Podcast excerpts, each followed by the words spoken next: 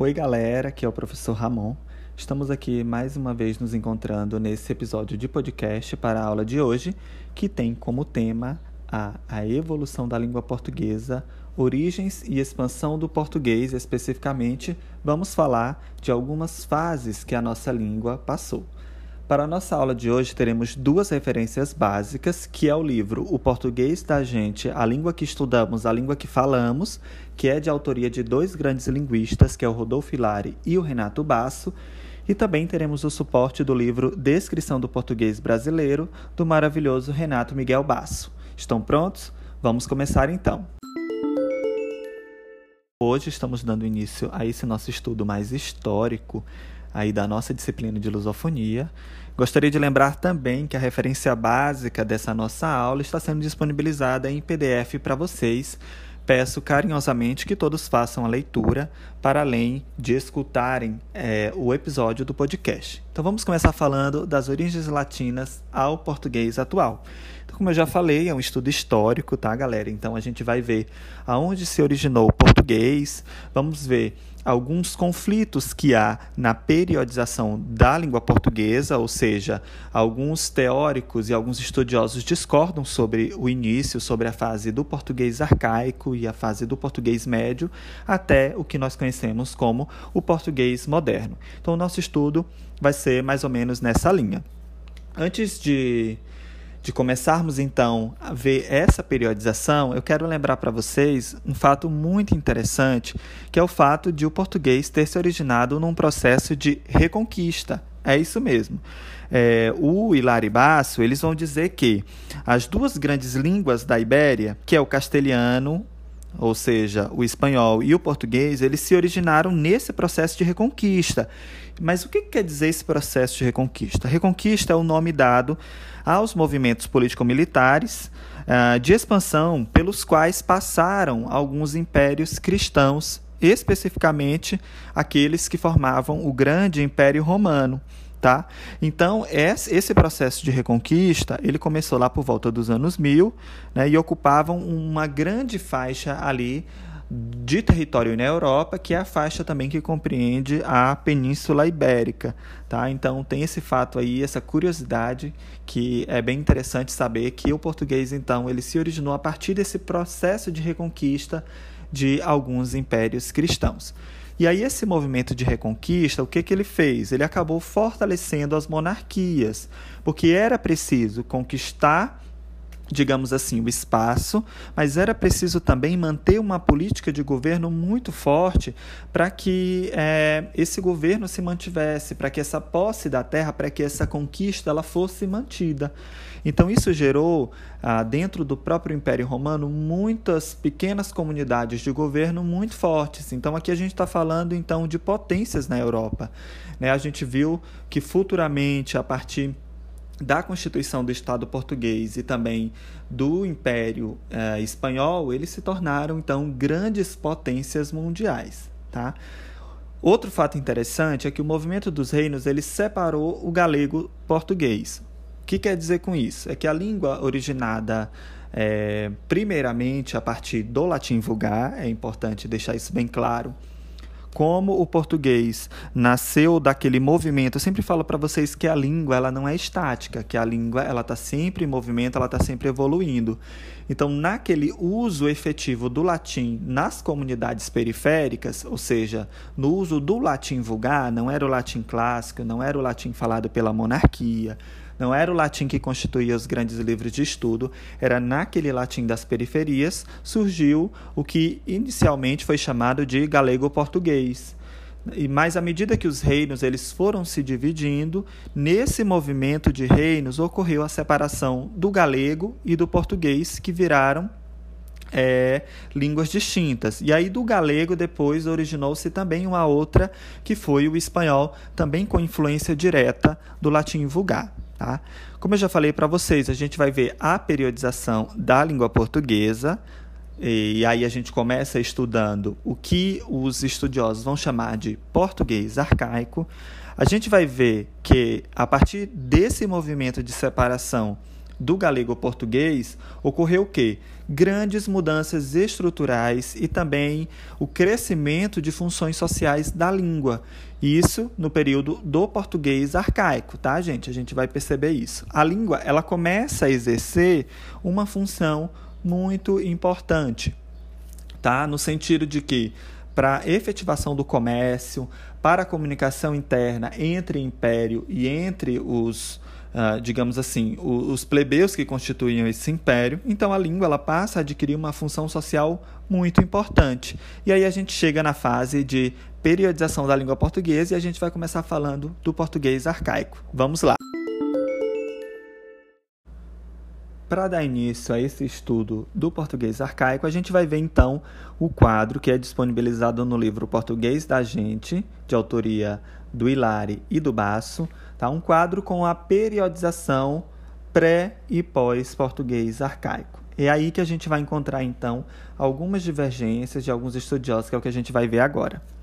O primeiro estudioso é o Leite de Vasconcelos. Ele considera que o português passou pelas seguintes fases: português pré-histórico, português proto-histórico, português arcaico, para finalmente chegar no português moderno. Observem que ele não considera é, os períodos de transição entre o português arcaico e o português moderno, que é o que alguns estudiosos vão chamar de português clássico ou português médio. Tá? Então vejamos, para ele, antes de dos anos 900 depois de Cristo, nós vamos ter aí então o português pré-histórico, que é algo mesmo bem inicial, algo ali que está derivando do latim vulgar, começando a formar uma nova língua. Para ele, a partir do ano de 882 até aproximadamente o ano de 1216, vai haver o português proto-histórico. Então, o marco inicial para ele do português arcaico é no ano de 1216, que vai durar até aproximadamente 1385 a 1420. Ele vai colocar como marco inicial do português moderno, que é o português que a gente utiliza atualmente. Claro que desde a instituição do português moderno já houve muita variação, porque a língua está em constante movimento, mas para ele, o marco inicial do português moderno é o ano de 1500 o ano do, entre aspas, descobrimento do Brasil. Tá? O próximo estudioso que a gente vai ver é o Serafim da Silva Neto. Para ele também considera que houve um período pré-histórico, um período proto-histórico. Ele não vai chamar o período arcaico com essa terminologia. Ele vai dizer que nesse período houve o português trovadoresco que aí ele usa, é, digamos assim, a, a periodização literária como influência para essa periodização que ele faz da língua portuguesa, porque é, é, nessa época em que surgem as cantigas trovadorescas, ou seja, a literatura trovadoresca, no meio termo entre o português trovadoresco e o português moderno, que para ele também tem como marco o ano de 1500, vai haver o que ele chamou de português comum. Então, para ele, esse período do português comum compreende o período de 1420 perdão, até aproximadamente 1536 até 1550. Então, a partir do ano de 1551, ou seja, 50 anos depois da colonização aqui no Brasil, é que ele considera que de fato se instaurou o português moderno. Vejamos agora o próximo estudioso, que é o Pilar Vasquez Cuesta, tá? que é um, um, um estudioso é, de Portugal. Ele vai definir o, as fases da língua portuguesa da seguinte maneira: ele vai chamar de português pré-literário, ele também usa o marco aí, é, da literatura, então, antes da produção da literatura trovadoresca, ele vai chamar então de português pré-literário que compreende desde os anos 900 até o ano de 1216. Esse é o que Pilar Vasquez vai chamar de português pré-literário, que é uma língua, na verdade, gente, bem arcaica, que inclusive é muito diferente do português moderno, chega a parecer uma língua estrangeira. Segundo ele, a partir do ano 1216 começa, ah, de fato, o galego-português, que ele não vai chamar de português arcaico. E eu, particularmente, gosto muito ah, da periodização que o Pilar Vasquez faz, porque, de fato, no que o Leite de Vasconcelos vai chamar de português arcaico e no que o Serafim da Silva vai chamar de português trovadoresco, é o período que de fato houve o galego-português, que aí posteriormente no, no movimento de fortalecimento das monarquias que eu falei para vocês, é que ocorre então a divisão do que vai ser a língua galega e do que vai ser de fato o português. Após esse período, que é o período de transição para o português moderno, ele vai dizer que houve do ano 1420 até aproximadamente 1550 o português pré-clássico, que é onde houve aí as grandes escritas do, é, do, do, do Camões, perdão, eu ia falar Pero Vaz de Caminha, que é na verdade referente ao descobrimento do Brasil. Perdão, gente. É, nesse período pré-clássico é que houve então a produção do, do Camões, e eu, por isso que eu gosto muito da periodização dele, porque eu acho que ele é mais fiel, de fato, às fases que o português viveu.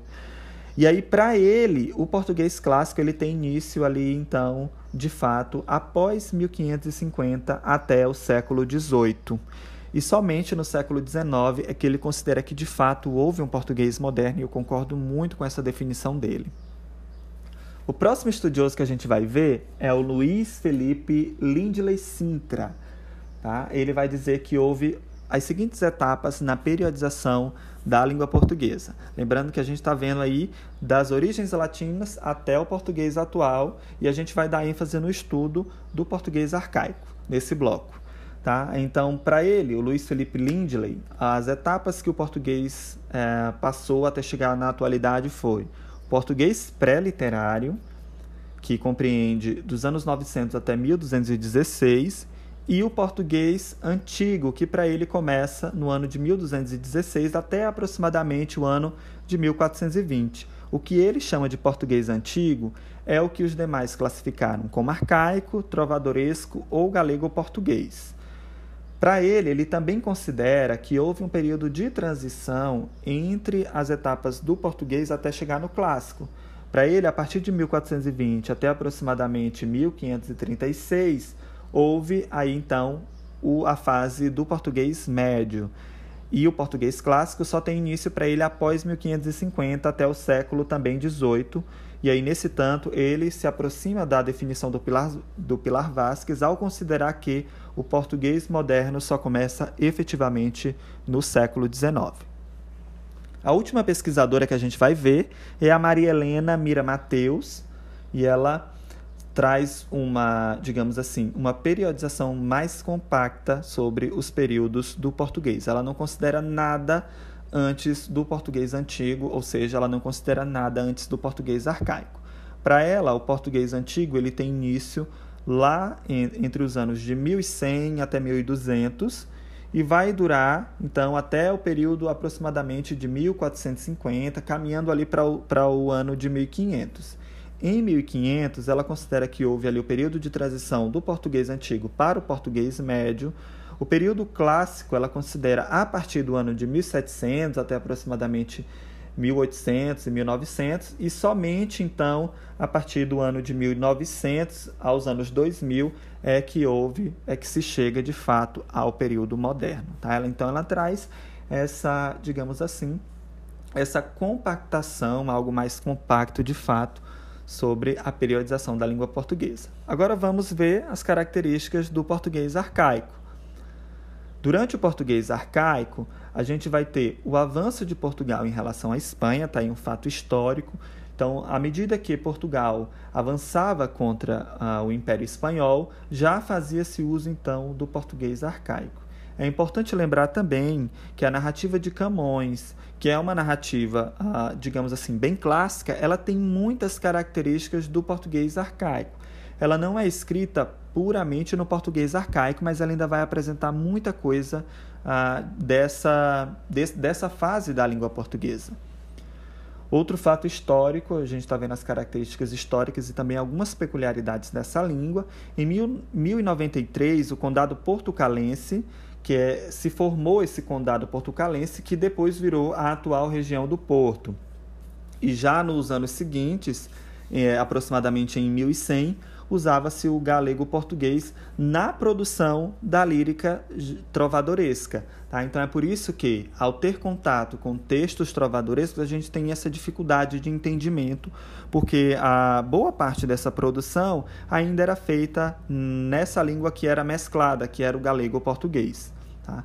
Aqui, claramente, a gente já vai ter uma língua poética e uma língua de prestígio e uma língua corrente de uso. Né? Para quem já estudou linguística comigo e para quem já estudou sociolinguística, eu sempre estou falando ah, de, dessa língua que é prestigiada, que é uma língua gramatical, que é uma língua literária, uma língua dos livros, e dessa língua que tem, que não, que tem certo desprestígio, que é a língua de fato em uso.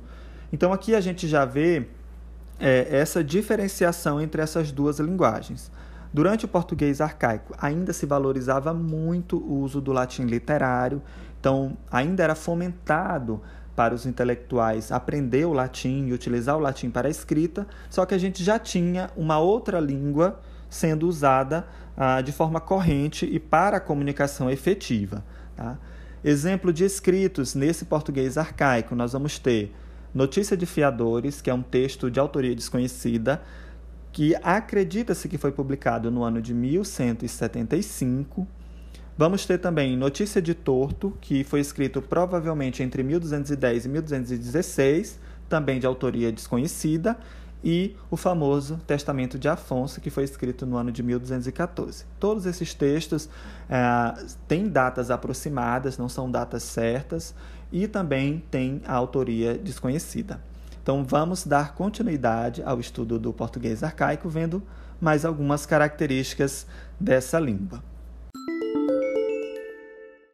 Então, gente, estamos de volta e, em suma, o português arcaico ele é basicamente a língua que foi utilizada entre a formação, a consolidação do Estado português e o apogeu das grandes navegações, que tem como marco ali os anos 1400 até o ano de 1500. Então, essa fase é chamada de português arcaico.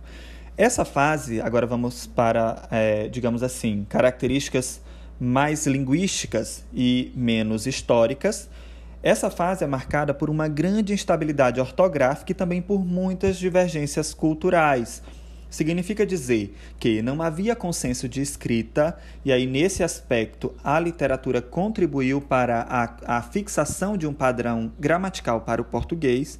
Então, na fase do português arcaico havia essa instabilidade ortográfica, cada autor acabava escolhendo como escrever cada palavra, e também havia uma grande divergência de expressões, dadas divergências culturais. Então, isso fazia com que a língua não conseguisse se fixar de uma única forma e também fazia com que não houvesse um consenso na forma, ah, digamos assim, de escrita do português. Essa fase também é muito marcada é, por um híbrido posicionado entre o latim vulgar e o português atual, tá? Então nós podemos dizer assim que após o latim vulgar surgiu então e esse português arcaico, que era uma mistura de latim vulgar com o português atual. Por isso que o Hilário Basso vai chamar de híbrido posicionado entre o latim vulgar e o português moderno, digamos assim. Ocorria nesse português arcaico muitos fenômenos fonéticos, o que significa dizer que havia também muita variação fonético-fonológica. Do mesmo modo que havia uma instabilidade ortográfica no sentido de que não havia um padrão de escrita, também havia no português arcaico a falta da padronização de pronúncia de algumas palavras, dada essa transição entre o latim vulgar para a formação de uma nova língua e no seu estado arcaico. Tá? Então havia também muita variação fonético-fonológica. O português ele se formou, e essa é uma característica muito interessante, e é, digamos assim, é, para mim eu considero como uma curiosidade espetacular, é que o português se formou como um vernáculo. O que significa dizer que o português se formou na forma de vernáculo? Ele se formou a partir de uma língua falada, tá? Por isso que o português originou-se no latim vulgar. O latim vulgar não era uma língua registrada em livros. Nos livros eram registrados o latim clássico, já o latim vulgar era uma língua falada, uma língua corrente, e foi assim que nasceu o nosso querido português. É por isso que eu tenho apreço pelos estudos da sociolinguística, e eu particularmente, quanto professor e pesquisador, tem o apreço pela sociolinguística porque ela considera, a, digamos assim, a língua no seu uso efetivo, a língua falada. Tá? Claro, sem desconsiderar os estudos gramaticais que são importantíssimos para a manutenção e a fixação da nossa língua. Então, continuando, é, começou a surgir então uma necessidade cultural de se escrever em português, porque a, começava-se a ter a necessidade, sobretudo com a, o início das navegações, a necessidade de registro. Tá? Então, nisso, começou-se a segmentar a língua no sentido de começar a estruturar essa língua. É aí que surgem, então, os primeiros parâmetros, se é que a gente pode chamar de parâmetro, para o que viria a ser futuramente uma gramática normativa do português. E aí também surgem os vários registros, como o que eu falei para vocês, o Testamento de Afonso II, que foi escrito no português arcaico. No período medieval, é, começou-se então a ter um padrão de separação silábica para o português. É outra curiosidade bem interessante. E aí a gente vai ter ah, vogais com ditongos nasais, que é algo que não havia lá no latim. Então aqui nós já temos um ganho próprio da nossa língua. É, no latim não havia vogais com ditongos nasais e, consequência disso, também não havia no latim vulgar. E já aqui no nosso uh, português arcaico, já estru estruturando para o que viria a ser o nosso português moderno, a gente vai contar com a presença de vogais com ditongos nasais. Ok? Então vamos continuar. Então, gente, também havia no português arcaico a presença de consoantes palatais e de diacríticos. O que seriam então consoantes palatais? Aí nós temos que remontar aos nossos conhecimentos fonético-fonológicos, e aí nisso eu vou cobrar da turma de 2018, que fez essa disciplina comigo. Brincadeira, tá, gente? É, mas então vamos relembrar o que seriam então essas consoantes palatais.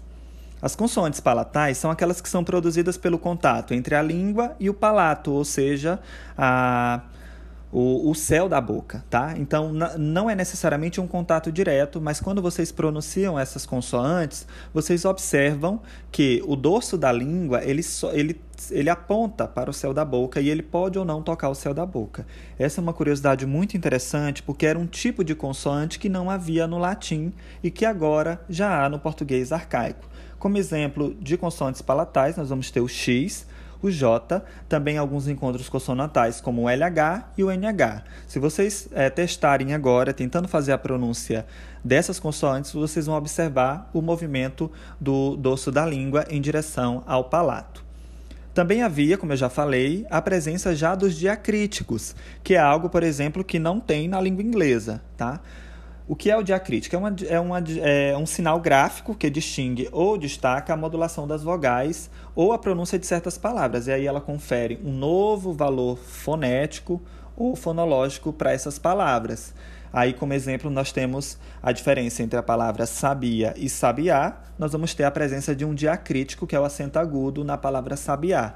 É o que permite que essas palavras assumam um valor fonético diferente, ou seja, uma pronúncia diferente, e, em consequência disso, um valor semântico também diferente, porque elas vão se referir a duas, a dois significados distintos, tá?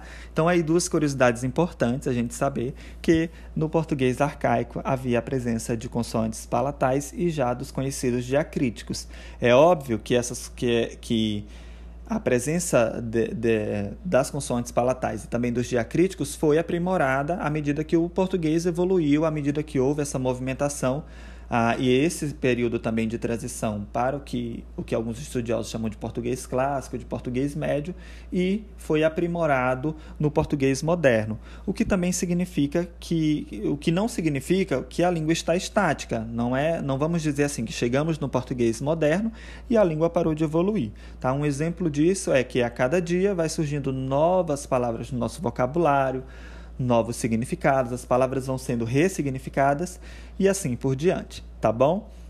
O que havia também no português arcaico é que diferentes textos de uma mesma época eles utilizavam recursos variados, né? Um, um, escritor poderia utilizar um diacrítico, o outro escritor poderia não utilizar esse mesmo diacrítico. Também, como eu já falei, havia essa instabilidade ortográfica e tudo isso graças à falta de uma padronização gramatical. Já havia essa necessidade, já se trabalhava para isso, mas ainda não havia um padrão de escrita. Tá? E o que ocorria também, o que, o que para mim é muito interessante, é o que ocorria no português arcaico, era a abreviação para fins de economia na escrita.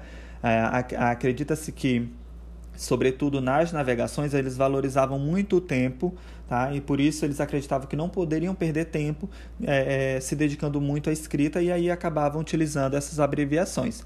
Um exemplo disso é uma abreviação que é utilizada até hoje ah, no, no espanhol, que é utilizar o N com um tio sobre ele. Tá? que é algo que caiu em desuso, mas que se tinha no nosso português arcaico. Então é isso, gente. Eu espero que vocês tenham gostado da nossa conversa de hoje, tá? Não esqueçam de preencher o questionário que vai estar disponível para vocês no final da nossa conversa. E até a próxima. Tchau, tchau.